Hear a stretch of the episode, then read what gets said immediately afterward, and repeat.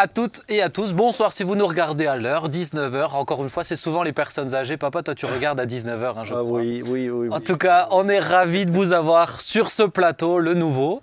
Alors voilà, l'idée, je rappelle, comme à la maison, on discute, on échange.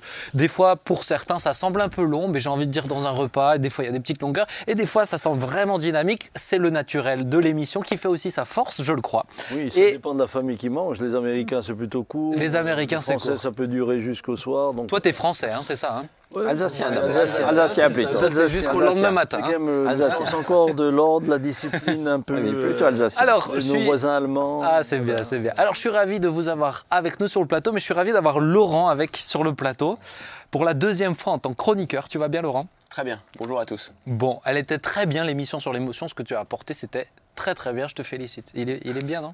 Ah, mais. T'as l'air d'hésiter. Je, hein, je sens que dans le cœur de Benjamin, tu as un peu plus de place que nous deux. hein. Ouais, t'es un peu plus nouveau, sent- tu C'est bien. C'est pour me Non. mettre un petit peu en Non, confiance. non, sérieusement. Ah, Non, sérieusement, Oui, oui. Laurent. Imposé. Euh, tu, tu- tu as une bénédiction pour, pour nous et puis, et puis je crois pour tous ceux qui, qui auront l'occasion de voir l'émission.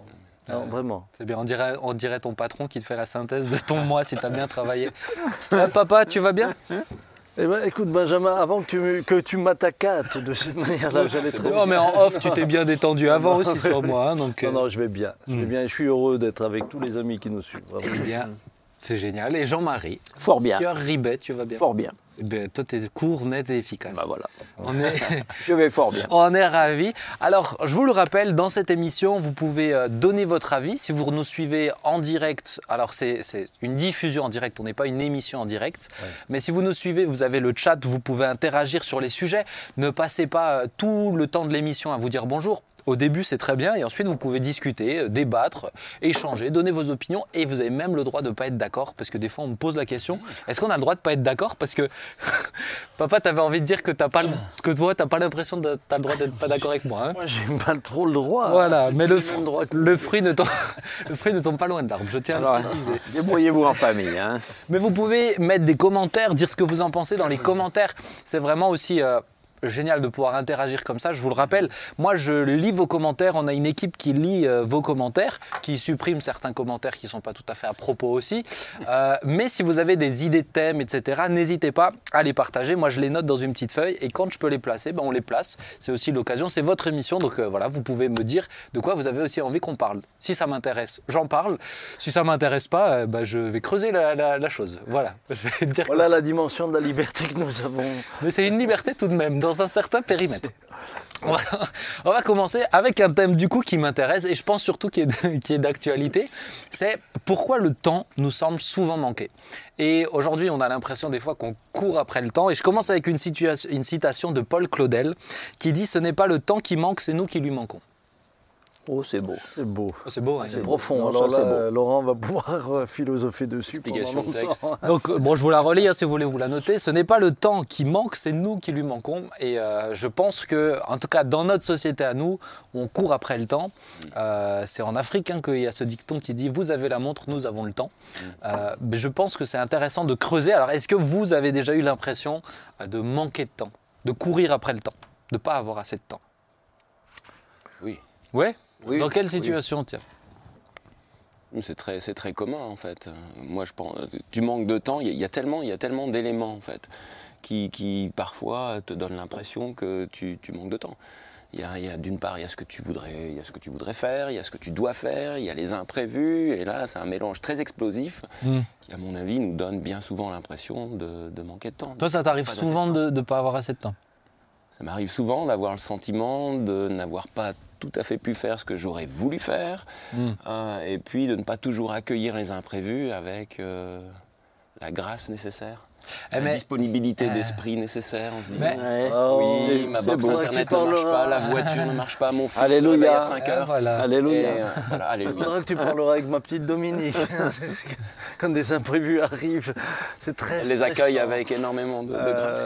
Euh, mais c'est intéressant parce que toi, tu es, prof, hein, donc tu es dans un métier où il y a des horaires aussi fixes, mais à côté de ça, tu as pas mal de travail derrière. Absolument. Bon, en tant que prof, j'ai appris qu'un professeur, pas mal de je vacances. ne sais pas si tu dois me le, le certifier, bah, a presque autant de travail qu'il, à la maison qu'il enseigne. Ouais, je pense que c'est à peu près. Voire plus. Même les profs de philo Plus à la maison. Plus à Même la les maison. profs de philo Oh, peut-être pas les profs de philo. Je me disais Il quand y a même. une exception, c'est les profs de philo voilà, et les profs de PS qui ne font pas grand-chose. Bon, Mais Ouh encore là que quand tu tu corriges- corriges l'esprit, hein, si tu veux. Encore que Les quand tu autres. corriges des dissertes, euh, Ah non, non, mais très quand tu corriges des dissertes, tu vois, c'est. Ouais, ouais, je veux bien te croire. Papa, t'as l'impression de manquer de temps des fois? Oui, ouais, bah, euh, un peu comme, comme disait Laurent. Et, et en fonction des, des impératifs, je, je- je trouve que, que, euh, lors- lorsque je, je- je lis même l'écriture, ce que Paul dit, Mm. Il dit racheter le temps car les jours sont mauvais. Donc, donc tu as des impératifs qui font que tu, tu- tu as le sentiment parfois de manquer de temps parce que l'urgence veut que. Oui. Et euh, oui, et un peu comme, comme vous, que je suis en train de préparer un message, quelqu'un arrive, tu es interrompu. Dans... Ben, alors justement, ça moi je trouve ça intéressant parce que je lisais une, euh, je lisais, je lisais pas l'étude, c'est le scientifique lui-même Ça qui. me fait plaisir que tu trouves ça intéressant. Ouais, ouais. Mais c'est- bien, papa. C'est bien ce que tu as dit. Mais donc, euh, un scientifique qui disait que effectivement, aujourd'hui, on manque de temps pour ce qu'on fait. C'est-à-dire que nos journées euh, durent 24 heures, mais le contenu dépasse les 24 heures à cause des tâches euh, euh, simultanées. Euh, tu, as- tu fais ta prédication, mais en même temps tu prends un coup de téléphone, et en même temps, tiens, on peut raconter à nos chers amis qui nous écoutent, et toi aussi, il y a quelques temps, tu devais rentrer du bois, tu nous l'as partagé, et en même temps, tu es au téléphone en même temps avec des gens, donc tu rentres du bois, tu es au téléphone avec des gens, tu, tu fais, tu dois répondre à des SMS, tu dois t'occuper d'un tel, donc tu fais plein d'activités simultanées, et si tu les, si tu les mettais séparées les unes des autres, ben, ça dépasse les 24 heures finalement. Absolument. Mais les, les- les- les nouveaux apports technologiques ne nous ont pas simplifié la. Absolument. Ah ben non, C'est toi qui me faisais une remarque très intéressante avec les... Ah, euh, tu vois, moi aussi. les, deux, les deux vieux du Non mais toi j'ai précisé mais- très Non, non, intéressante. Ah, ah, intéressante. ah, alors écoute, écoute bien. Non mais tu, tu- c'est vrai que tu m'avais fait penser à ça un jour. On- moi je, dis, je te parlais de Finet, à ces hommes de réveil où on disait mais c'est incroyable la, la quantité de choses qu'ils faisaient. C'est plus- Je sais plus c'est qui, c'est Wesley qui, qui a fait des milliers de kilomètres à pied, etc. Et en disant mais les gars se donnaient jour et nuit. Et tu me disais ouais mais en même temps euh, eux euh, ils étaient en train de marcher, ils faisaient rien d'autre. Oui, ils ont une, Nous on fait des SMS, on doit faire des mails, on doit prendre des entretiens, on fait des. ils ont une- une hygiène de vie bien plus, bien meilleure. Ouais. Oui, Le gars, pendant qu'il marchait, pendant qu'il marchait, il pouvait pas, il n'avait pas un bip qui lui signale qu'il a un mail qui vient d'arriver. Il a pas, donc, euh, donc ils avaient des heures pour euh, être avec eux-mêmes, quoi. Même Jésus. oui, dans une avait société qui allait au même rythme Ah oui. qu'eux. Hein. Ouais. Ah oui. Faut dire, c'est que toute la société allait. Le problème, c'est qu'aujourd'hui, on- je pense pourquoi on a l'impression de manquer de temps, c'est parce qu'on cherche tout le temps à rentabiliser au maximum. Mm. Et, et, et, et d'où ce que tu disais, tu disais, mais je peux pas faire tout ce que j'avais prévu, mais est-ce que est-ce que c'est raisonnable tout ce qu'on a prévu? Mm. Est-ce que la quantité de choses qu'on a prévues Mm, pour aujourd'hui, Exactement. C'est intéressant ce que je dis? Oui, c'est intéressant Merci, ce que tu as dit. Un peu. Et Bon, C'est déjà un la différence entre toi et nous, c'est que tu es obligé de t'attirer. Ouais, mais, cas, pa- mais parce que vous mais le faites, pas vous grave. le faites peu, je trouve. Vous le faites Pour l'instant, vous êtes trois à avoir dit des choses intéressantes. Mais toi, j'ai toi, j'ai c'est même pas besoin de le dire. dis, là, Laurent. Il va se mettre à pleurer. Moi, à, moi, à un moment, je me suis rendu compte, c'est vrai que euh, j'avais, j'ai plus envie de, en moi-même, j'ai pas envie de, de courir après 36 trucs et d'avoir toujours le sentiment d'être dans l'urgence ou de. Et je me suis dit, mais c'est. Alors, bien sûr, il y a des circonstances qu'on ne peut pas gérer. euh, voilà, quand des choses s'accumulent, bon, faut les faire. Mais, mais j'essaye euh, euh, de. Je me suis dit, manquer de temps, c'est manquer de sagesse. C'est-à-dire que si à chaque instant on fait ce qu'on doit faire, eh ben on on doit pas, on ne devrait pas se dire qu'on pourrait aussi faire autre chose aussi en même temps. Ça, Et je refuse, et je refuse de me culpabiliser. Mm. Je refuse de me culpabiliser de ce que de ce que j'ai pas fait. Quand on me dit on aurait pu faire ci, on aurait pu faire ça, je dis oui. Et, et qu'est-ce que j'aurais pas dû faire alors Ouais. Si j'avais fait ça ou ça en plus, c'est qu'il y aurait eu ça ou ça que j'aurais fait en moins. Donc je refuse de me culpabiliser et j'ai envie de vivre, euh, de, bien savoir ce que je dois faire pour le faire au bon moment. Après le reste, euh, Il y a une approche intéressante que, que, euh, j'ai entendu quelqu'un qui, qui- qui disait, alors c'est un auto-entrepreneur qui lui note dans son agenda pour la journée tout ce qu'il, tout ce qu'il doit faire. C'est-à-dire euh, s- ses mails, il se bloque 30 minutes, les mails, Et, étape par étape, je trouve c'est assez intéressant parce que du coup, il me dit, je suis- du coup, il dit qu'il est très euh, efficace. Le seul problème, c'est que ça ne laisse pas de place à l'imprévu. Euh, nous, quelqu'un qui appelle en détresse, par exemple, ou toi, un élève qui va pas bien, tu vas prendre du temps, ou, ou une correction qui demande plus d'implication que d'autres. Le problème, c'est qu'il n'y a pas de place à l'imprévu, mais je pense que le problème, c'est qu'on n'est on n'est pas assez dans l'anticipation. Et euh, ça fait qu'on est tout le temps en train de courir après les choses. Oui, puis c'est pas raisonnable de, c'est pas raisonnable, même si on prévoit, c'est pas raisonnable de prévoir euh, tout, tout, tout à la suite. Tu Ouais. vois, par exemple, tu as des médecins, ils prévoient, euh, admettons, je sais pas, disons euh, peut-être un quart d'heure par visite, ok. Donc ils prévoient des rendez-vous pour tous les quarts d'heure, tous les quarts d'heure, tous les quarts- Forcément, comme il y a des imprévus, forcément à partir de telle heure, tout le monde est en retard d'une demi-heure, et en fin de journée, tu es en retard d'une heure. Tandis que tu en as d'autres qui disent, je prends euh, un quart d'heure, et puis, mais ils laissent cinq minutes entre chaque. Et à la fin, à la fin, ils ont vécu comme il faut, et, et les gens qui sont venus euh, l'ont vécu aussi avec respect. Alors, je pense que tu relèves quelque chose d'intéressant dans le sens. euh, je- Encore je veux- oui, oui. là. C'est Je bien. veux- avant qu'il parte à la retraite, je veux vraiment qu'il. Il l'est, il l'est. Cette émission est diffusée en octobre. T'es à la retraite, hein, t'as du temps. Quand tu te regarderas, tu seras. T'as du temps. Ah, fait bizarre, hein, tu te parles à ton toi-même. Oh là là. Mais, Retraité. mais, C'est euh, le temps qui te court après. ce que je veux dire, ce que je veux dire par là, je pense qu'il y a aussi, euh, pour certaines professions, euh, une notion où le temps est encore plus difficile à gérer, puisque cela correspond à de la souffrance, à de l'urgence. Moi, je prends un, médecin, un chirurgien, etc.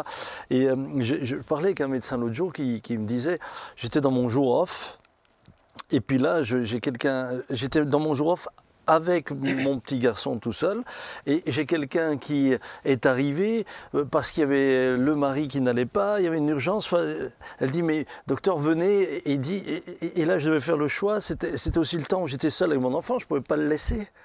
Et, et- et donc la gestion du temps et la gestion des priorités, waouh, c'est pas facile. Et, et- ce médecin me disait entre autres que maintenant même, même se promener dans, dans la rue devient difficile pour lui. Bah oui. Parce, parce que les gens le sollicitent dans la rue, les gens. Donc la gestion du Mais temps est aussi difficile je sais- en je sais de la gravité de ce qu'on est amené à devoir décider. je sais que tu as lu, euh, je sais que as lu le livre de euh, Barack Obama. Là, j'en ai, terrible. j'en ai- déjà parlé euh, dans l'émission. tu as l'impression qu'il court après le temps, Mm. mais ça s'arrête jamais. C'est sans fin. Oui, ça. et alors avec, avec à la clé des décisions qui sont... Attendez, vous décidez d'envoyer votre armée euh, dans tel pays, ou vous décidez, euh, ou vous décidez euh, l'exécution d'un terroriste, euh, ou vous décidez... Waouh Ouais. Alors là, ce sont... Donc, c'est sûr que le temps, est, on va le gérer aussi difficilement, euh, séparément, euh, puisqu'à l'inverse, il y a ceux qui ne savent plus quoi faire de leur temps. Hein, Jean-Marie Maintenant que tu as la retraite. Qui? Je vois l'ennui sur ton visage. Mais, Mais c'est terrible. ah ben des retraités qui s'ennuient, c'est terrible. Et même pas seulement, il y a Oui, d'autres oui, oui, personnes oui. qui sont... Ouais, ouais, ouais, ouais. Mais euh, tu vois, est-ce que euh, on dit oui, mais on est dans une société où maintenant il y a de la suractivité, on fait la, les, des, les- des- ouais, c'est multi, multitâche, etc. Euh, mais comment on fait Comment on fait pour euh, ben, ne pas avoir ce sentiment-là qui est pas bon quand même? D'être tout le temps dans la course, de manquer de temps, c'est pas bon même pour le psyché, pour, euh, par rapport à la dépression, etc. Je dirais que des choses dans l'urgence, c'est pas bon. Donc est-ce que, euh, ben, comment on fait? On est dans Je une société où il y a du multitâche, mais comment fait a donné une première clé. C'est- C'est vraiment une clé intéressante. Euh, euh, Tu commences à prendre le pli, hein, c'est bien. Oui, oui, on va, le- on va te remettre le, s'habitue. J'appelle ça la concentration, c'est-à-dire que quand tu fais quelque chose, tu te concentres sur ce que tu fais et tu ne penses pas à toutes les choses que tu devrais par ailleurs faire. Ouais. Euh, pour moi, ça, c'est déjà une première clé. C'est-à-dire que si moi, là, maintenant, on est en train de discuter, mais je commence à réfléchir à tout ce que je dois faire, à un rendez-vous à venir, ben forcément, euh, il y, a- y une- il y a une espèce de, de- de stress, stress, qui finit par monter parce que tu as déjà l'esprit ailleurs. Donc il me semble qu'il y a un premier élément, une première clé, à mon avis, c'est pas la seule. C'est être dans l'instant. Voilà, c'est être disponible à l'instant T. Ouais. Euh, Mais c'est pas facile. Hein. c'est pas Quand simple. tu sais que tu as tout, toutes les autres tâches derrière qui, qui suivent, selon en plus la complexité de certaines. C'est- pas simple. Mais si manquer de temps, comme tu le disais tout à l'heure, c'est manquer de sagesse, ben voilà, on aspire aussi Ouais. à pouvoir être euh, tout à fait présent au temps présent euh, et réussir à se concentrer sur ce, sur ce qu'on est en train de faire au moment présent. quoi. Je pense que aussi un point qui, euh, qui euh, entraîne ce, manque, ce sentiment de manque de temps, c'est qu'on est dans, on parle de la société de multitâches, etc., mais dans une société où tout doit aller vite en fait. Mm. Oui. Euh, tu regardes, euh, tu regardes les, les, les- les émissions, tu regardes les, les diffusions radio, tu regardes les, les- tout doit, tout doit s'enchaîner, tout doit aller vite. Et je pense que ça, ça aide pas. Et de- des fois, juste savoir ralentir et presque aller un peu à l'encontre de ce que bah, le, le rythme de la société, ça nous fait du bien de des fois déconnecter, par exemple, ne serait-ce que du téléphone pour euh, pour aller à un rythme plus sain, par La exemple. Bible nous donne un excellent conseil, hein, c'est à chaque jour, À chaque jour suffit sa peine. Et le problème de notre société aujourd'hui, Mm. c'est qu'on ne vit plus L'instant, la on ne vit plus l'instant. Ouais. On est tellement. Moi, je me suis rendu compte à un moment donné, c'était terrible, parce que ça m'angoissait. hein. On était tellement dans la planification que euh, au moment où ce que nous avions planifié arrivait, je, je n'arrivais même pas à, à- à- à me réjouir du moment parce que j'étais déjà dans, ce qui n'était pas encore. Oui, c'est ça. Donc, On disait, ouais. donc on vit une espèce de vie par, euh, par procuration. euh, avec des événements qui sont virtuels, qui sont toujours euh, plus loin, mais pas celui qu'on. Et puis ensuite, je trouve que le- ce que, ce que Moïse dit, il dit quelque chose de- d'extrêmement fort. Il dit mais euh, euh, enseigne-nous à bien compter nos jours, afin que nous appliquions notre cœur à la sagesse. Compter nos jours. Mais c'est là C'est là le défi. Pour moi, C'est défi. aujourd'hui, c'est le, c'est le défi, c'est savoir quelle, quelle est la, le, le juste, la juste charge à porter aujourd'hui. Hmm.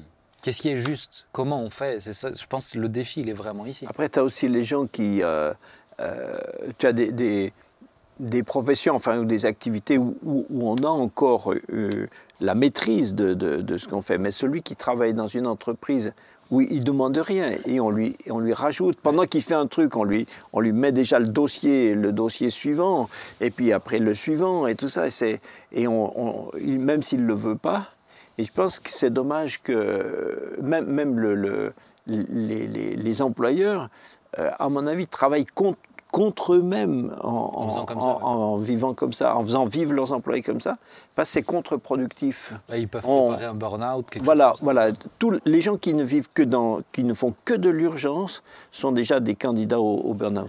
Oui. Mais, mais c'est lié aussi à l'insécurité. Euh, Regardez, un chef, moi je me mets à la place d'un chef d'entreprise. Tu dis, bah, il faut prendre le boulot tant qu'il vient. Pourquoi? Parce que tu es toujours dans l'insécurité. Est-ce que le mois prochain, on en aura encore? Ouais.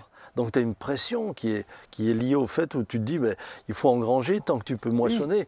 Peut-être que, en particulier dans, dans- dans- dans la période où nous vivons, peut-être que dans trois mois, on va, on va avoir un mois d'arrêt Ouais. ou deux mois d'arrêt. Oui, Mais- mais, mais- en faisant vivre tout le monde dans tout- tout- toute l'entreprise dans l'urgence, les gens travaillent moins bien. Oui, Et, et- et ils feront, et ils feront moins, et ils feront moins de travail. Après, je pense que ce qui est aussi compliqué, c'est les, les, les- les échéances. Euh, ça, c'est difficile. Moi, je sais que par exemple, il y a quelques temps, j'étais cloué au lit et fin de la semaine, j'avais des échéances et j'ai pas le choix. Je peux pas me dire, ah bah non, je, suis, je sais qu'à la fin de la semaine, que je le veuille ou non, euh, il y avait des trucs, c'est impossible de le décaler ou de faire que tu le autrement. veuilles ou non, à la fin de la semaine, il faut te lever. Et voilà, c'est ça. Bah, si toi, tu dois que besoin de te lever en fin de semaine, Non, non. t'es bien heureux. Hein Oui, mais des fois, on doit des- se lever tous les matins, les gars. non, mais ce que je veux dire, c'est que je le veuille ou non, il fallait que je prépare ces choses pour la fin de la semaine. mais si c'est une T'es cloué période, au lit, t'as plus la force. Si c'est une tu période- beaucoup plus lentement. C'est sûr. Et tu te dis, mais comment je vais faire? Ben, j'étais cloué au lit, mais j'étais en train de faire des trucs quand même parce qu'il n'y a pas le choix. oui.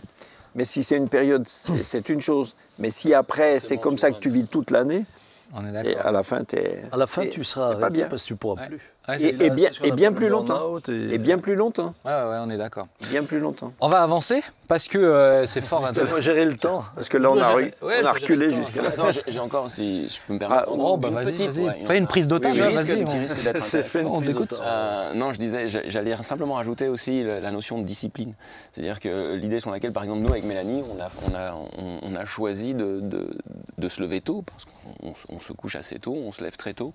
Et euh, c'est une manière aussi, euh, c'est cette discipline en fait que tu t'imposes, euh, elle te permet finalement d'aborder un certain nombre de, Ouais. de- tu vois, de tâches à faire ou simplement prendre le temps avec Dieu et de le faire. Mais cette discipline, c'est une discipline à long terme. Quoi. En fait, euh, et c'est pas une histoire de planifier des choses, Ouais. c'est simplement euh, une discipline de vie Il faut être maître de son temps. Ouais.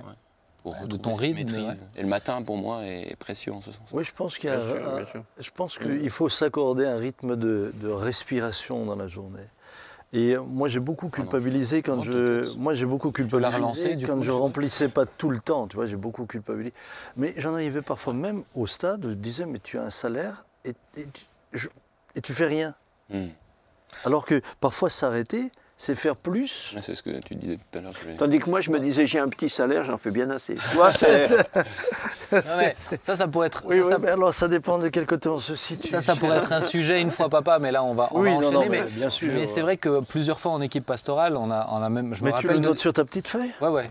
Mais c'est, on a, on a, euh, on a évoqué ce sujet de, on a évoqué ce sujet de combien de pasteurs dans l'équipe, en tout cas, avaient l'impression de jamais en faire assez. Hmm. Maintenant, si on regardait la quantité de choses, qui est, de Ah choses aussi juste, on commençait, euh, c'est impossible de compter des heures, mais, mais euh, il y a énormément de choses qui sont faites, mais cette culpabilité de jamais en faire assez, chez le pasteur, c'est euh, assez intéressant. Ah, on l'évoquera. C'est- Ok. Oui. C'est bien, Là, il l'a noté sur sa petite feuille. c'est bien. On va, merci, père, c'est bien. Oh, hey, il progresse. hein. Ah ouais, j'ai va- même, une crampe. On va, on va continuer, mais je voulais enchaîner parce qu'on a quelqu'un qui est venu de la terre quasi sainte du Barin pour être avec Mm. nous ce matin. C'est Rachel qui est là. Alors ce matin, parce qu'on enregistre le matin. Rachel, tu vas bien? Bonjour, oui, ça va bien. Bonjour Rachel. Alors nous, on te connaît peut-être? Est-ce que tu, tu connais Rachel? Ben, de vue. euh, oui, De bien vue. sûr. D'accord. Alors nous, Après, on, on ne se connaît pas. Non, nous, on te connaît parce que tu étais dans l'église aussi. Pendant euh, combien d'années tu as, bossé dans l'église? Euh, bosser, bosser, euh, une dizaine d'années. Une dizaine d'années. Hein Franchement, tu nous manques. hein. ah bah maintenant, avec ces couleurs flashy comme Mais si ça, on te là, manque, reviens. Mais oui. Mais ne te fais On pas On souffrir. t'a jamais obligé à Reviens. partir, hein, tu vois.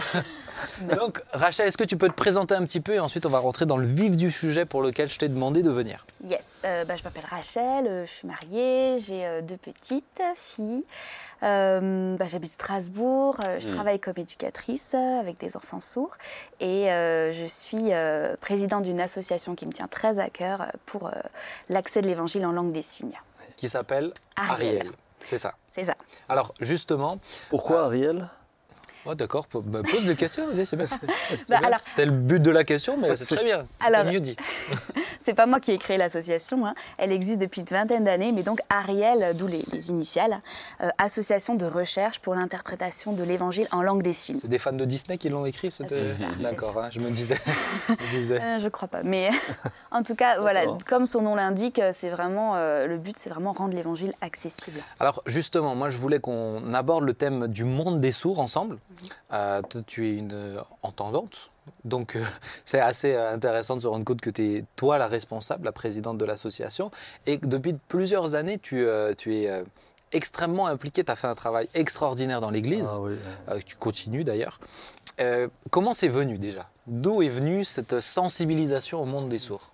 Alors, euh, pour la version courte, en fait, euh, j'étais dans une église, donc pas ici, euh, une autre église, euh, enfant, j'avais 9 ans, et puis euh, j'écoute le message, je crois qu'il n'y avait pas de club euh, ce jour-là, et j'entends le pasteur qui lit euh, Romains 10, 14, mais comment entendront-ils parler de l'évangile si personne n'annonce l'évangile, si personne ne prêche? Et là, boum, ça m'est tombé dessus, le mot sourd, les sourds n'entendent pas. Et là, j'ai commencé à cogiter à mes 9 ans, en disant, mais un sourd n'entend pas, un sourd n'entend pas, mais comment, on- comment il va entendre parler de Jésus?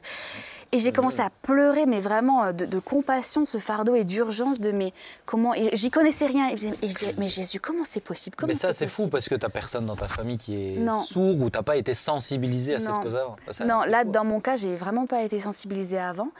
Et il y avait ce questionnement-là qui était, mais comment on va faire? Et, ensuite, et je faisais en parallèle, mais Jésus a guéri un sourd.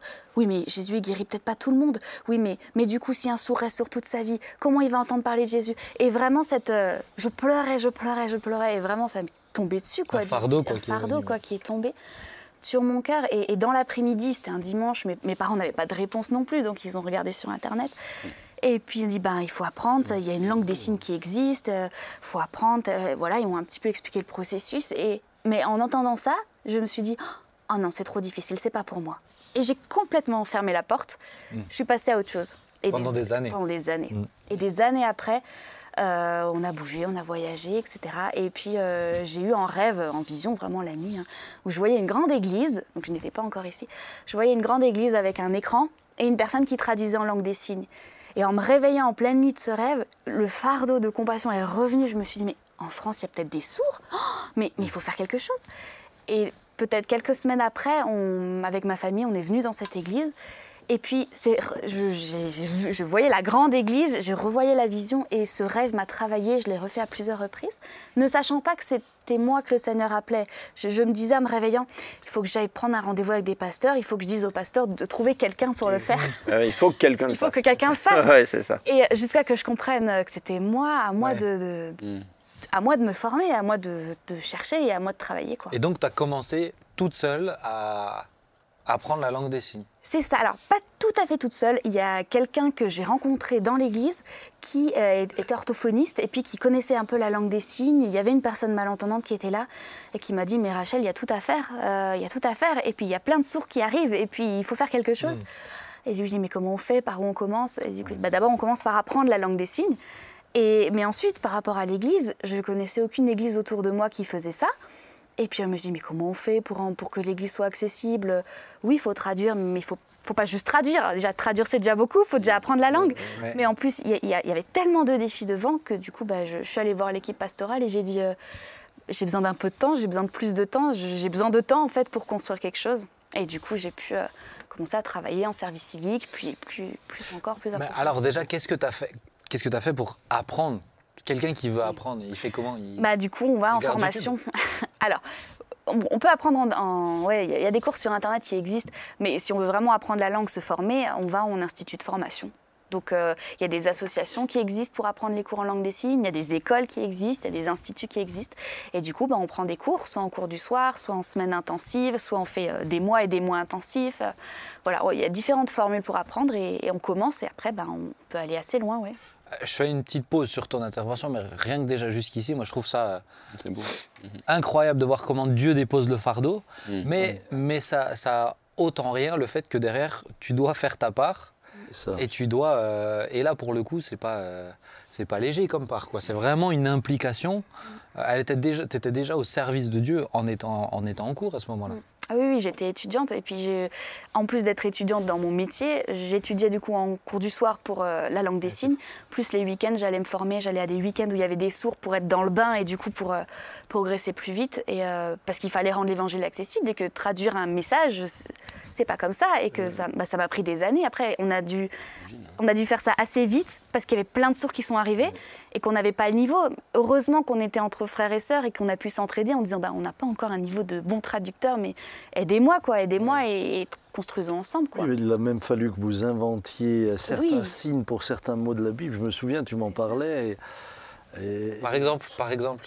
Ah Eh ben, Il y a des mots, euh, qu'on est encore en cours de travail, hein, des, des mots qui n'existent pas en langue des signes et qui sont dans la Bible. Tous les personnages bibliques.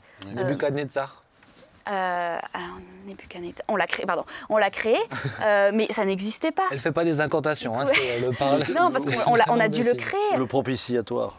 Oui, euh, celui-là, on n'a pas encore trouvé de Ah signe. Alors que je dise pas de bêtises, non, on n'a pas encore trouvé. Mais est-ce qu'il est écrit tel quel comme ça dans la Bible, ce Mais ça mot-là pourrait être ça, tu vois, Parce le que- propitiatoire avec les deux anges. Ouais, je voilà. vais en parler à Ça fait un peu l'équipe. Illuminati, hein, ça fait un peu Non, mais ça fait, tu vois. Non, il ne faut pas faire un triangle. Non, mais, non, mais c'est c'est- non, mais c'est c'est bateau. On va avoir des commentaires encore, attention. hein. Mais non, mais c'est c'est- c'est vrai, il y a tellement de vocabulaire dans la Bible qui n'existait pas encore en langue des signes et qu'on ne connaissait pas. Et donc, avec une équipe, on s'est dit, mais il faut vous- qu'on trouve ce Ou vocabulaire. même la louange, vous traduisez la louange. Oui. Moi, je trouve ça, la louange, c'est incroyable Mm. en traduction. Alors, est-ce que c'est quelqu'un qui dit tiens, mais j'aimerais bien commencer Est-ce que c'est difficile? Alors, euh, bah, je vais être honnête, oui. Alors, Bon, c'est bien, t'es motivante. Non, c'est non, c'est- non, c'est- c'est- c'est alors c'est difficile, mais parce que la langue des signes, elle est, ah, déjà, elle est vivante, elle change tout le temps, les signes évoluent, la langue évolue. Euh, il faut être dans le bain, c'est-à-dire comme n'importe quelle autre langue. Si on rencontre jamais de sourds qui pratiquent, ben, on pratique pas, donc on perd. Je pense que c'est important de préciser, parce qu'il y a des gens qui nous suivent de différents pays. Toi, tu parles de la LSF. Oui, ouais. Parce qu'il y a une différence. Tu peux peut-être expliquer ça un petit peu? Oui, en fait, euh, il n'y a pas euh, dans chaque pays, il y a une langue des signes qui est propre au pays, propre à la culture du pays. Il existe ce qu'on appelle un langage euh, des signes international ou une langue des signes internationale, mais qui est pratiquée par euh, majo- majoritairement beaucoup de sourds qui voyagent, qui ont l'habitude de voyager. Mais vraiment, en Allemagne, c'est la langue des signes allemande. En, Mmh, en. France, c'est la langue des signes française. Aux États-Unis, c'est la langue des signes américaine. Euh, donc oui, là, on parle de la langue des signes française et euh, voilà. Ouais.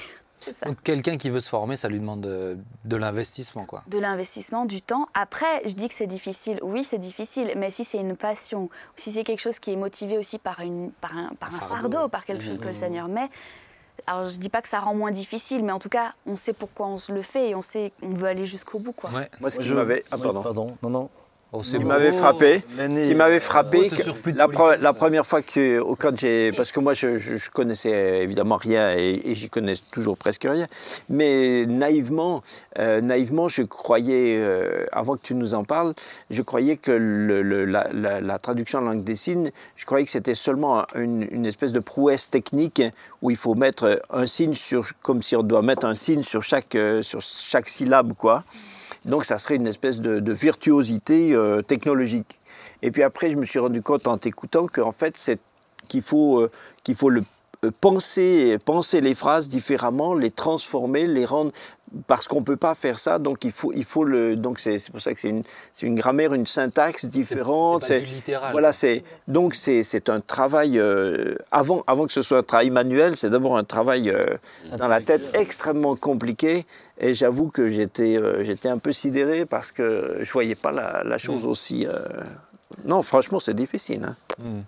Enfin, ça me paraît très je voudrais difficile. rendre témoignage euh, à, à- à Rachel. J'avais l'honneur d'être son pasteur. Et euh, lorsqu'elle est venue la première fois, c'est vrai que j'avais même jamais pensé. Je me, je me suis dit, mais mince, mais c'est presque comme un champ de mission. Mm. C'est une mission. C'est ça. C'est un, un peuple, c'est un peuple. Un peuple non atteint. un peuple non atteint. Mm. Et puis elle m'en parlait avec une telle passion. Et, et moi, ce que je voudrais dire, c'est que ce que j'ai vu chez Rachel, c'est une consécration qui était extraordinaire. C'est-à-dire, alors que les, autres- les autres jeunes filles ou jeunes femmes de son âge euh, étaient dans leurs loisirs et tout, elle, elle se consacrait à ça. Mm. Et, et- et- et je me dis, mais aujourd'hui, Rachel est un ministère pour des centaines, des milliers, de Des millions. Euh, Non, mais en et- France, il y a des millions. mais, mais, mais, mais elle, elle, a aussi, elle, elle a aussi consacré sa vie à cela. Ben, Et- on ne peut ça. pas tout atteindre comme objectif. C'est c'est ça. Et puis, ouais, pour moi, ce que je trouve admirable, c'est que tu es allé au bout de quelque chose de difficile. Des gens qui ont envie de servir, bah, quand c'est facile, ça va. Mais quand il faut vraiment s'impliquer, donner du temps, de l'énergie, de l'argent, Oui, bah, ça devient. Ça, Beaucoup d'argent. Faut le Elle, dire. elle- elle payait ses Mais formations. bien sûr, c'est pas c'est pas l'Église qui a payé la formation à ce moment-là. Non, nous on l'a embauchée après. Hein, mais, Non, mais- mais- franchement, elle a accepté de travailler comme, franchement, Mm. comme, comme une, comme- encore une fois, en étant consacrée. Si elle l'avait fait pour son salaire. Non, mais il faut, il faut le dire. Le service pour le Seigneur, et dans ton cas, euh, c'est attesté, et vraiment, on veut le souligner, c'est qu'on se donne, mais on va jusqu'au bout. Et euh, des fois, c'est peut-être un peu dommage quand des gens euh, ah, sont juste touchés sur un côté émotionnel, mais c'est le genre de cause, ça suffit pas. Non. Juste être touché dans l'émotionnel, ah, il faut vraiment être convaincu et percuté dans son cœur Mm. pour pouvoir être capable d'aller jusqu'à là. Et vra- vraiment, ça, je veux le saluer. Peut-être juste encore une chose qui est importante au niveau de Rachel, moi qui m'a marqué chez toi Rachel, et je, suis- je suis heureux de pouvoir te faire des éloges, des éloges aujourd'hui, euh, largement justifiés, hein, c'est que quand Rachel euh, finalement a été enlevée par un barinois, Mm. on est tombé amoureux, je, je trouvais ça très déplacé à l'époque, mais bon, voilà, il nous a enlevé notre perle. Mais non, il- c'est un- un- un- son mari est formidable. Elle a un très gentil mari. Mais, mais quand Rachel a su qu'elle allait partir sur Strasbourg et tout, euh, évidemment, on remplace pas, on vous remplacez par Rachel. bah, ça- J'ai vu Rachel passer, euh, être préoccupée, mais bien en, bien en amont, par par former des gens, former la relève. Alors que je vois des chrétiens qui s'engagent dans un service, et puis un jour, euh, ils ont une lubie, euh, ah bah tiens, je passe à autre chose, et ils te laissent là, ils ont commencé quelque chose, ils te laissent, ils partent, ils font autre chose, euh, sans, avoir, sans avoir pris le temps de former une relève. Rachel a, a- alors elle a investi encore plus de temps, parce que former les gens, c'est difficile, etc. Mais, mais, ça, mais quand elle est partie- vraiment sur son cœur. Quoi. Quand elle est partie, tout a continué, et elle continue bien sûr à nous Ah aider, ouais. et ça, j'en suis reconnaissant. D'ailleurs, si ton mari veut déménager dans le Haut-Rhin, Il est au courant. Hein, oui, oui, eh bien, eh ben, dis-le lui encore une fois. Quelque, euh, quelque chose avant de commencer à enregistrer, on en parlait, euh, Jean-Marie, on a pu, toi et moi, assister à des réunions de personnes, euh, dans, Oui, réunions de, de sourds. Mm. Euh, J'ai pu prêcher, tu as prêché, t'as prêché Oui, aussi dans des réunions. C'est c'est, euh, c'est vraiment spécial. hein. C'est vraiment spécial. Autant dans la prédication que dans le temps de louange. Mm. Euh, franchement, c'est quelque chose. Bah, faut, le- faut le vivre pour comprendre. Bon, bah, toi, t'es Ouais. peut-être habitué, mais nous, on voit ça, on voit des personnes qui ne s'entendent pas, qui chantent de tout leur cœur. Mm. Euh, on est là pour écouter les chœurs, faut le dire. On écoute les chœurs avant quoi Oui, que ce soit d'autre. Euh, Oui. Mais par contre, ah, mais c'est- beau à voir. Moi, j'étais ému aux larmes. Oui, Le oui. temps de chant en langue, c'est incroyable. Ouais. Je trouve ça vraiment incroyable. Et ce que je veux dire par là, c'est que c'est dans le monde des sourds, il y a vraiment aussi une culture. Qui est, il y a un humour de sourds euh, qui est, qui est différent, vraiment. Il y a une façon de penser qui est différente. Est-ce que tu peux nous parler un petit peu de ça? C'est quoi, en quelques exemples, par exemple, de différences que tu as vues? Alors, c'est vrai que dans la culture sourde ou dans le monde des sourds, comme ça qu'on appelle, euh, en fait, c'est un monde à part, une culture à part. Donc, bon, il y a un humour particulier, il y a une langue à part entière, vraiment la langue des signes, mais euh, il y a tout l'univers autour. Il y a les associations de sourds. Ils ont créé les, les Jeux Olympiques pour les sourds. Ils ont euh, ils- ils- ils- tout ce qu'on fait nous au quotidien, tout est retranscrit Mm. version, version sourd entre guillemets. D'ailleurs, la dernière semaine de septembre, je ne sais pas si vous êtes au courant, c'est toujours la semaine mondiale des sourds. Et du coup, dans plein de pays et dans plein de villes, il y a plein d'associations, plein de stands qui présentent la culture sourde, qui font des ateliers de sensibilisation. Et on découvre des artistes sourds dans le milieu de l'art, dans le milieu donc, Oui. du sport, je l'ai déjà dit, de la musique, de la chorégraphie, de tout ce qui est média. Il y a des émissions pour les sourds, il y a... Tout ça est fait par les sourds et pour les sourds. Et c'est pour ça qu'on parle de monde ou de culture sourde. C'est que, voilà, il y a le... chez nous, par exemple, il y a des groupes étudiants euh, nationaux, des groupes d'étudiants. Voilà. Bah, il y a Sourdian, c'est le groupe des étudiants sourds en France. Mm. Bah, tout est retranscrit pareil au niveau de, de l'art, au niveau de- il y a des magazines spéciaux créés par les sourds, pour les sourds, tout est C'est version. vraiment un monde à part C'est entière. vraiment un monde à part entière. Et, euh, moi, ce que je trouve euh, presque des fois, ça m'a fait beaucoup réfléchir, mais j'ai pu discuter avec plusieurs sourds, Mm. et euh, ça peut choquer certains, mais ils veulent pas forcément que Dieu les guérisse. Euh, je sais qu'ensemble, on en a déjà parlé, et des fois, ça m'a vraiment perturbé, ouais. parce que, parce que pour eux, c'est c'est leur monde, en fait. C'est c'est au-delà d'un handicap, c'est un monde.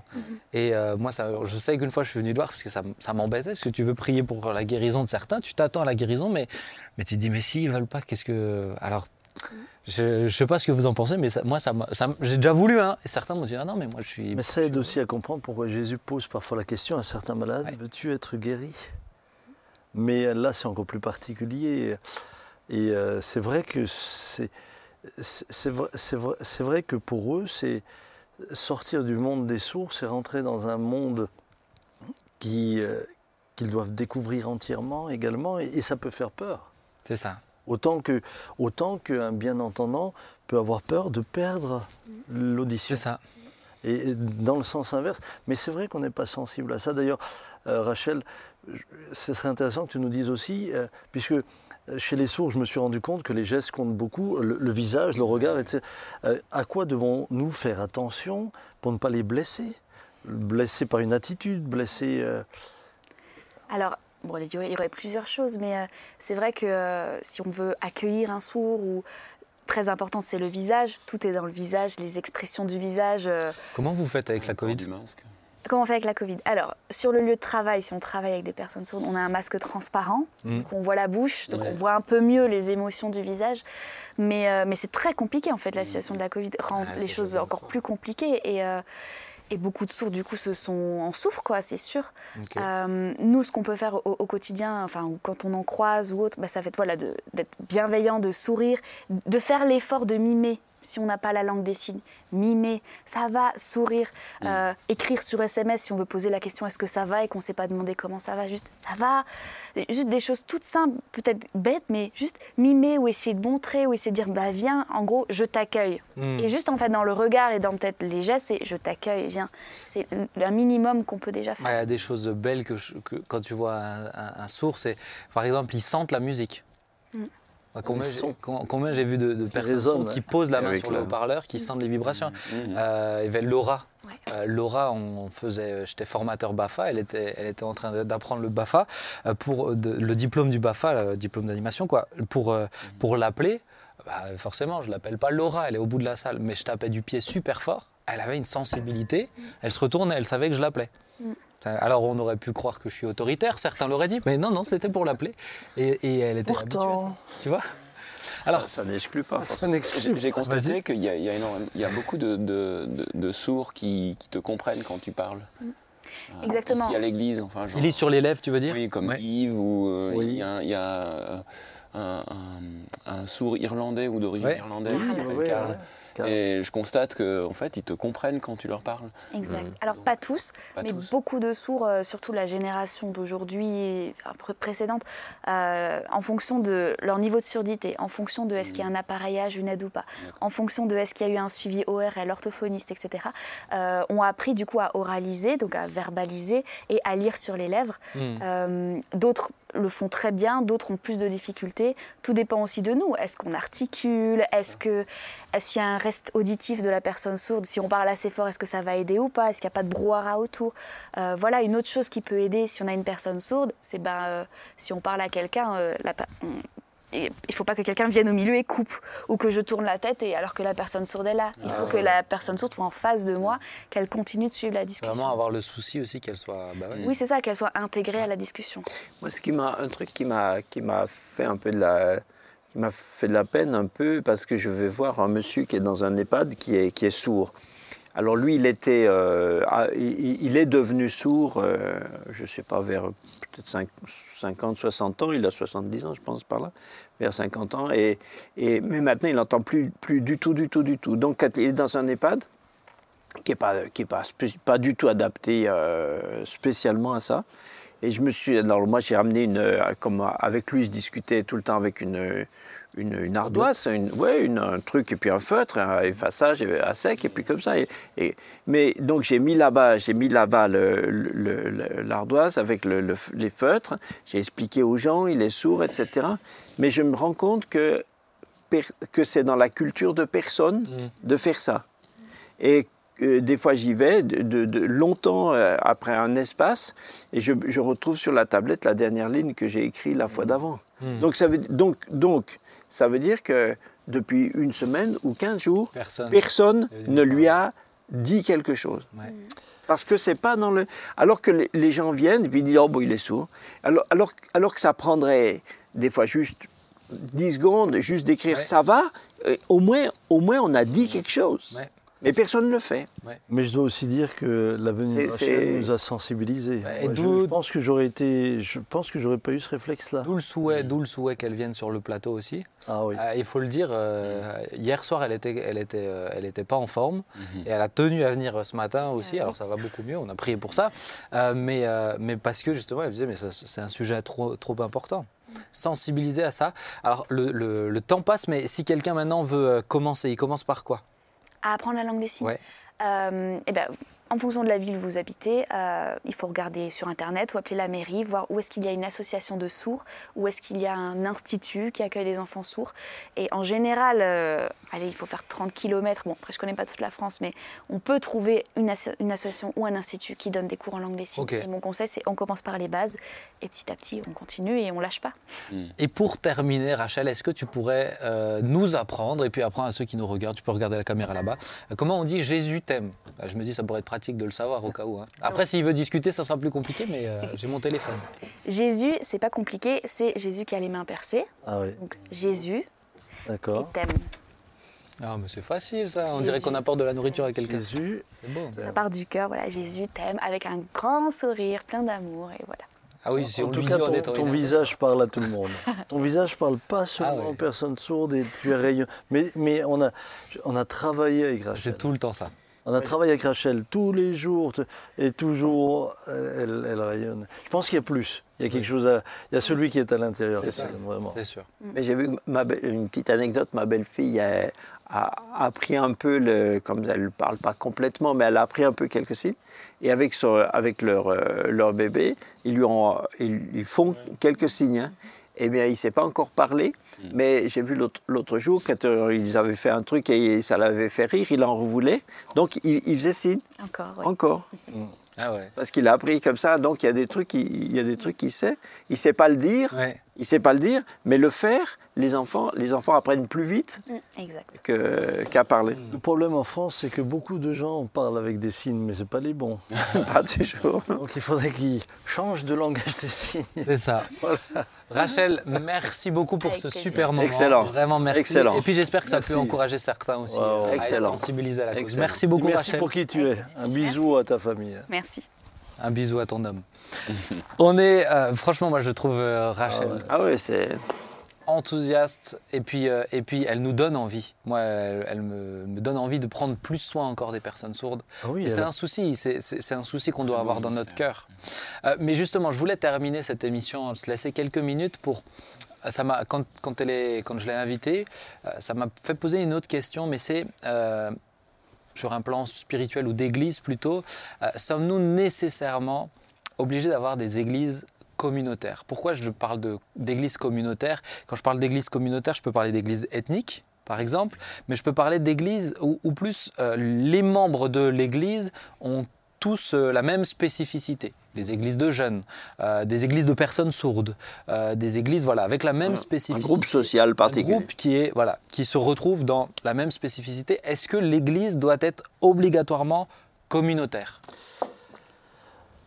Ou est-ce qu'elle ne doit pas l'être du tout Ou est-ce qu'elle ne doit pas l'être du tout C'est Ben, au-delà de ce que tu, au-delà de ce que tu viens juste de dire, il y a, de fait, il y a aussi même au niveau de notre foi, vous avez des communautés baptistes, des communautés euh, ménonites, des communautés donc, Ouais. donc euh, qui sont reliées par euh, presque par, par lien de doctrine entre eux. ouais. Et c'est vrai pour nous, euh, les charismatiques ou les pentecôtistes, etc. Euh, Moi, je me suis posé la question peut-il y avoir des obstacles trop grands à surmonter? Par exemple, un handicap ou, euh, ou bah, justement certains points de doctrine Moi, moi, j'ai envie de dire une chose. Ce qui est sûr, je vois dans notre groupe de maison, on a deux, deux femmes africaines. Et euh, il y a quand même quelque chose, même dans leur manière d'aborder le monde, de le voir, de témoigner, de parler de Jésus, leur lecture de la parole, qui est quand même hyper enrichissante. Ouais, Et c'était vachement intéressant tout à l'heure de- quand Rachel disait que c'est une culture. Mm. Euh, et en fait, ce mélange des cultures, il a, il a aussi quelque chose de. Surtout quand, enfin, je, quand- c'est autour de, de Jésus qu'on se retrouve, Oui. il a quand même quelque chose de, de, de- de riche. Quoi. Mhm. Moi, je, je- je plaide, je plaide dans le même sens, en, en me disant, euh, c'est- c'est c'est- c'est dommage de limiter l'Église à, à- à- à de la communauté, euh, sans parler de communautarisme, hein, on n'est on pas dans... Mais, mais euh, je pense que, euh, que ce soit des frères et sœurs euh, d'origine algérienne, ou, ou- le- ce brassage culturel, mais aussi ce, ce- ce brassage. On a par exemple maintenant dans l'Église toute cette co- communauté de frères et sœurs euh, malentendants. Mm. Et, et, et c'est venu enrichir l'Église. Mais tu vois, par exemple, si je reprends l'exemple des frères et sœurs euh, sourds ou malentendants, euh, est-ce que est-ce qu'ils sont pleinement intégrés dans la vie de l'Église, par exemple? Est-ce que euh, est-ce qu'ils peuvent servir? Est-ce que euh, tu vois ma, question c'est euh, là je vais prendre alors peut-être que le mot semble fort mais il y a peut-être des endroits où le communautarisme dans l'Église est présent. Là je ne parle pas que pas forcément de la, de la porte ouverte, bien qu'on pourrait, on pourrait parler de l'Église ici, mais, mais est-ce que, est que des fois on adapte, on réfléchit vraiment l'Église pour tout le monde, dans, dans- dans tous les aspects qu'est l'Église Alors par exemple pour la communauté, puisque tu me poses la question euh, des malentendants ici, nous avons euh, un frère qui est le, le pasteur Ouais. pour la communauté et euh, c'est avec quand il quand il a quelque chose à voir, il, il, il a, il a même suivi la formation biblique Ah avec oui. Jean-Marie. Donc je, je crois la chose suivante dans une église, il, il y a des petites communautés automatiquement. Par exemple, les frères et sœurs malentendants se retrouvent avec nous le dimanche, et, et- et- et un dimanche sur quatre ou cinq, ils se retrouvent entre eux. Parce qu'il y a ce, euh, c'est comme les jeunes, vous vous retrouvez le samedi soir, Ouais. mais, mais l'église elle-même est composée de jeunes et de Les vieux. Et tu vois par exemple la possibilité pas- de service, de, le, le service dans Alors, l'Église ils vont surtout. ils- alors, pour moi, si une personne malentendante veut dire je, veux- je veux servir dans, dans, dans un domaine où, qui lui est accessible et où Ouais. elle peut le faire, il n'y a pas de souci. Hmm. Et elles servent elles-mêmes dans leur communauté qui est dans l'Église. Hmm. C'est comme les jeunes peuvent servir dans, dans tous les services, euh, mais en même temps, ils vont s'engager chez les jeunes aussi. chez les etc. Et la même chose avec les personnes âgées. Donc, pour moi, je plaide pour l'Église, qui soit une Église dans laquelle justement on s'enrichit par Ouais. nos différences. euh, quand Jésus parlait aux foules, il parlait aux jeunes et aux vieux. Mhm. Euh, il est- après qu'on fasse, qu'on essaie d'être plus, plus, plus pointu, parce que la vision, c'est d'atteindre que les jeunes, et on veut tout faire pour les jeunes. Bon, c'est- c'est une manière de voir, mais, mais je pense que c'est pas que l'enrichissement, c'est c'est être- l'être ensemble. Ouais, et pour, euh, pour le coup. euh, Mais dans cet être ensemble, il y a des communautés. Oui, et pour, et pour le coup, bah, comme je suis le plus jeune sur le plateau, euh, je peux le dire, je pense que des fois, à force de, vouloir spécifiquement atteindre les jeunes, c'est une mauvaise réflexion. Parce que euh, les, les jeunes ont besoin d'équilibre, par exemple. Euh, spécifiquement chercher à atteindre les jeunes, bien que je peux l'entendre, dans- dans- il y a certaines églises où c'est comme ça, et je le respecte, pas de problème, mais, mais euh, moi, je dois dire que ça me m'embêterait si les jeunes ne viennent que dans le groupe de jeunes. Mais parce, oui. que, parce que justement, il y a une richesse qui est là et qui peut les atteindre quand ils se mélangent, quand ils sont en contact avec des anciens. Euh, je suis plus Alors, pointé vers toi à ce Il y moment-là. a des groupes de mais- maisons où tu as des jeunes qui viennent dans des groupes de maisons où il n'y a que des âgés parce qu'ils disent euh, Pff, Je suis assez avec les jeunes, euh, moi, ça me fait du bien d'être avec vous Ouais. parce que voilà. Il, me- il me semble que euh, l'Église devrait vraiment rester, euh, même que- quelle que soit sa taille, devrait re- rester avec un esprit de, un esprit de famille. ouvert, Quoi. Ouais. Dans une famille, il y a, dans, dans une- dans les familles équilibrées dans le temps, il y avait, il y avait depuis les, les grands-pères et puis jusqu'aux tout petits. Et chacun, alors évidemment, tu- chacun a des tâches différentes suivant, suivant l'âge, les capacités, etc. Et puis dans l'Église, il devrait pouvoir y avoir, on devrait pouvoir être accueillant avec les étrangers. Mais je comprends qu'un groupe de, qui arriverait tout d'un coup de, je sais pas moi, ou de Ah, Sibérie ou quoi, ils ont, ils ont, je comprends qu'ils aient envie des fois de faire un culte entre eux parce que parce Oui. que ça sera naturel tout ça. Mais d'un autre côté, qu'on puisse être euh, accueillant et, euh, et par rapport même par rapport aux, gens qui ont des handicaps, euh, par exemple des gens qui sont aveugles, euh, on doit tout faire pour qu'ils puissent se sentir bien.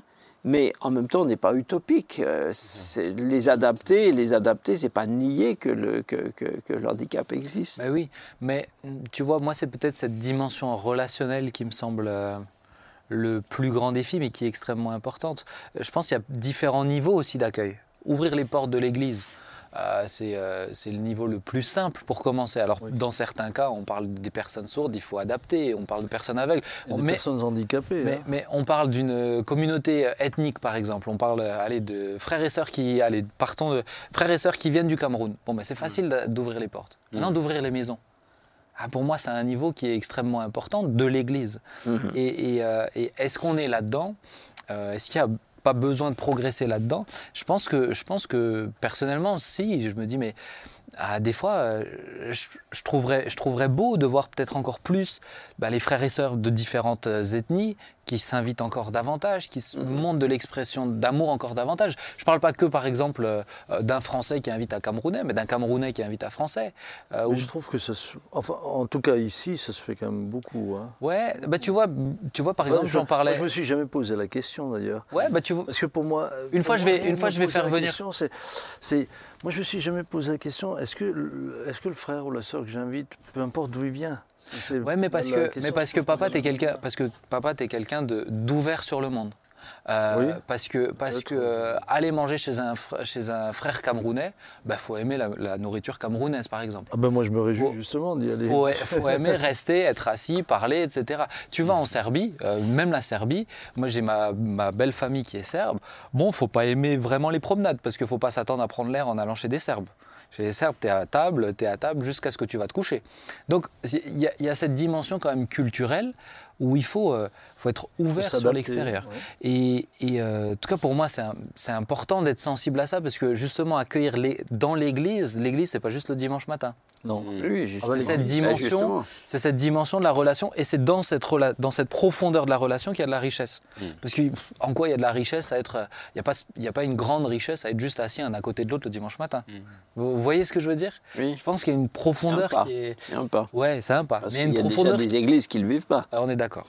Mais il y a une profondeur qui demande peut-être encore plus d'implication. C'est- sûr. Maintenant, comme Jean-Marie, j'ai beaucoup voyagé, etc. Et je peux dire, mais Mais ça ouvre l'esprit. moi, je suis chez mes- Quand je suis en Afrique, je suis à la maison. Ouais. Moi, je me sens pas de différence. Et euh, euh, quand je suis en Algérie, je, je me sens à la maison. Et euh, alors, évidemment, parfois, je, parfois, les frères, ils ont cette sagesse. Je- vous savez que il m'arrive de temps en temps de faire une blague. Parfois, et, et- et suivant la culture, Pourquoi, pourquoi tu dis parfois il y en a qu'on ne fait pas. Donc c'est bien Ah. quand les frères me disent, parfois ils, me- ils- ils me disent, euh, Euh, pas celle-là. il dit, euh, Faut pas la Enfin, il faut pas. nous on n'est pas habitués à ça. Donc, euh, donc c'est, Mais oui. et c'est bien. Et moi je suis très heureux. Mais ouais. ouais. Mais ça arrive rarement. Non, jamais. trop souvent de Jamais, blagues. mais, jamais. euh, Mais, mais c'est sûr que pour moi, en tout cas, éviter euh, le communautarisme dans les églises, ça demande de l'implication Oui. et, euh, et l'acceptation que mm, ça se passe pas comme forcément ça, ça se passerait chez moi, ou ça se- le culte ne se vit pas comme ça, ou l'accueil à la maison ne se passe pas comme ça. C'est Vas-y, vas-y. Oui, oui. Ce que j'aime bien ici, à la, alors euh, à la PO, ok, on est. euh, bien sûr, il y, a- y y des gens qui auront peut-être souffert une des fois de tel groupe de ne pas se sentir suffisamment intégré, etc. Mais quand même, globalement, ce que, ce que j'aime, ce que je crois voir dans l'Église, c'est qu'il y a quand même justement une ouverture, c'est qu'il n'y a pas de clivage Oui. de génération. Ouais. Ce qui est déjà euh, vraiment, vraiment important. Euh, Il n'y a, pas- il y a pas des, Tu parles de la porte ouverte, c'est ça? Oui, la porte ouverte, il n'y a pas des clivages entre, entre les générations. Et puis d'autre part, euh, globalement, le- je pense que les étrangers sont, euh, peuvent se, se percevoir comme bien... euh, Comme de la famille. Ouais, de la famille. Et puis on n'est pas non plus dans une approche de, euh, de clivage euh, au niveau, au niveau euh, des, des, des- des- des niveaux sociologiques. Quoi. Mhm. On n'est pas, on pas une église spécialement ouvrier ou une église spécialement euh, euh, demi-bourgeois ou une église spécialement. Euh, moi, dans la formation biblique, hein, euh, j'ai des étudiants, des fois, j'ai euh, sur le même, sur, à la même table, j'ai un bac plus 8 et puis un bac moins 4. Mm. Et, et, et, et, et il a... Gentil de parler de moi. Mais non, tu tu l'as même pas fait, Tu n'es pas venu. Ah oui. Alors, fais-toi Mais oublier. non, mais moi j'ai même pas été. On doit tous la faire et toi tu la fais pas, tu vois J'ai même pas Mais- été admis. Mais, euh, mais, mais ça, je trouve que. Parce que ça aussi, hein, euh, le, le clivage entre Les euh, riches riche, et- riche et pauvres, euh, instruits, pas instruits, etc., c'est- c'est c'est aussi un clivage. Hein. Mais en même temps, c'est important de, de dire qu'en même temps, en même temps, dans l'Église, automatiquement, tu as des petites communautés Oui. de fête. Par exemple, tiens, on a les motards. Mm. C'est, c'est- et c'est un groupe. Et, et quand ils viennent, ils ont leurs gilets et tout, et, ils font leurs activités et tout, mais ils appartiennent à la même église. Tu as la communauté. euh, Ils refusent pas, ils refusent pas les non motards. mais non, dirais, non, non. c'est- tu as les ça. footballeurs euh, qui vont, ils vont, qui vont peut-être se faire une projection un jour dans une des salles euh, sur un match, etc. Donc, mais, mais c'est sûr que ça, ça, ça, ça, ça, ça, ça, ça n'en- ça forme qu'une église. Voilà. Ouais. Mais comme dans une famille. hein. Moi, je vous, écoutez, euh, vous êtes six. C'est gentil même- de me l'apprendre, merci. Mais, même, Oui. mais même entre vous, les enfants, il y a parfois des affinités entre ces deux ou ces trois. Ou ces- Oui, bah, bien et sûr. ça, c'est, et ça, c'est. Mais s'il y avait un enfant handicapé parmi nous, il- il- dans, dans- dans ma famille, il, il serait de la famille de la même manière. S'il y avait un enfant sourd, il serait de la famille de Bah la ouais. même manière.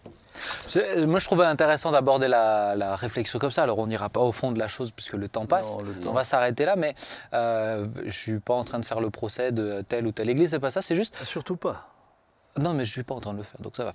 Mais euh, c'est c'est ju- c'est juste, en tout cas, je pense, de- c'est important de se le rappeler que euh, ben, Jésus nous appelle. à- tu regardes l'église d'Antioche. ah, je trouve ça un, un- un- un modèle aussi. À, à ce niveau-là, il y a du challenge. Bah, Ethnique, oui. Pluriethnique, ouais. Mhm. Mais euh, tu vois l'église de Jérusalem, où peut-être y avait peut-être des challenges dedans, Un peu moins. oui. euh, mais un peu moins pluriethnique. Mais, mais je pense que c'est important de se rappeler que accueillir l'autre, aimer l'autre, c'est l'accepter dans sa différence aussi. Et c'est cette différence-là qui fait de la richesse. Mais pour la recevoir, cette richesse, il faut s'impliquer dedans. On Mhm. peut juste dire, bon, bah, on ouvre les. On s'assied à côté d'eux et c'est très bien comme ça. Il y a plus d'investissement, comme par exemple Rachel qui a pris le temps de se former, euh, qui a investi beaucoup d'argent pour ça. Euh, là, on ne peut pas dire qu'elle n'est pas dans l'inclusion des personnes sourdes dans Ah, l'église. c'est au contraire. C'est clair. Merci à vous. On va prier. Vous êtes d'accord? Oui, Ben. Hein? Laurent, est-ce que tu serais d'accord de prier? Absolument. C'est bien. Ils te noteront pas à la fin, je te rassure.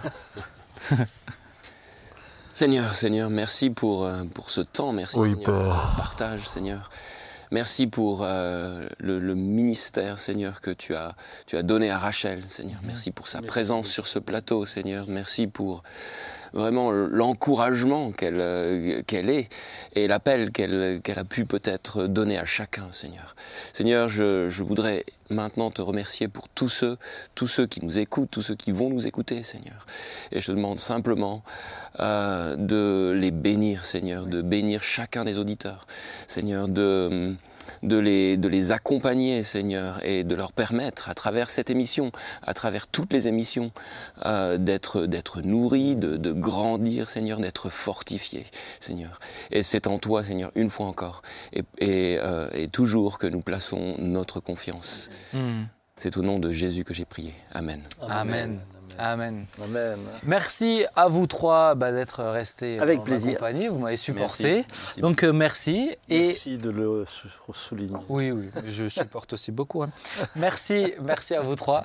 Merci à vous, chers amis internautes qui nous regardez. Bah, alors peut-être qu'il n'y a pas que des internautes, puisque vous pouvez, vous le savez, nous suivre sur les, toutes les plateformes de podcast, Spotify, Apple Music, Deezer. Et d'ailleurs, vous pouvez vous abonner aussi à la page, euh, à la chaîne On s'y retrouve. Euh, si je me trompe pas, il y a une chaîne, en tout cas sur Spotify, je l'ai vu, euh, pour pouvoir recevoir régulièrement. C'est les plus jeunes qui suivent les podcasts en général. Mais euh, vraiment, on est content de pouvoir le faire comme ça. Vous pouvez partager, liker, euh, si vous pensez que ça a pu faire du bien, si vous êtes sentez impliqué dans la discussion, n'hésitez pas. Et je vous donne rendez-vous la semaine prochaine pour une émission tout aussi intéressante, je le pense. Et puis, euh, bah, que Dieu vous bénisse en attendant. À bientôt. Ciao. Très À bientôt. bientôt.